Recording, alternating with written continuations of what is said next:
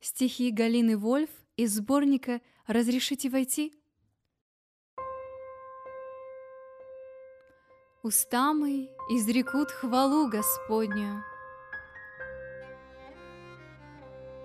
Над нашим неверием, над нашим безумием, Над каждой дверью, над каждой думой, Над явью и тайной, над светом и тьмою, Над грешным сознанием, над мыслью немою Царит мой Господь над нищим бродягой, над новорожденным, над щедрым и скрягой, и над угнетенным, над зрячей душой и над ослепшей, над горьким изгоем, над вечным и вечным склоняется Бог.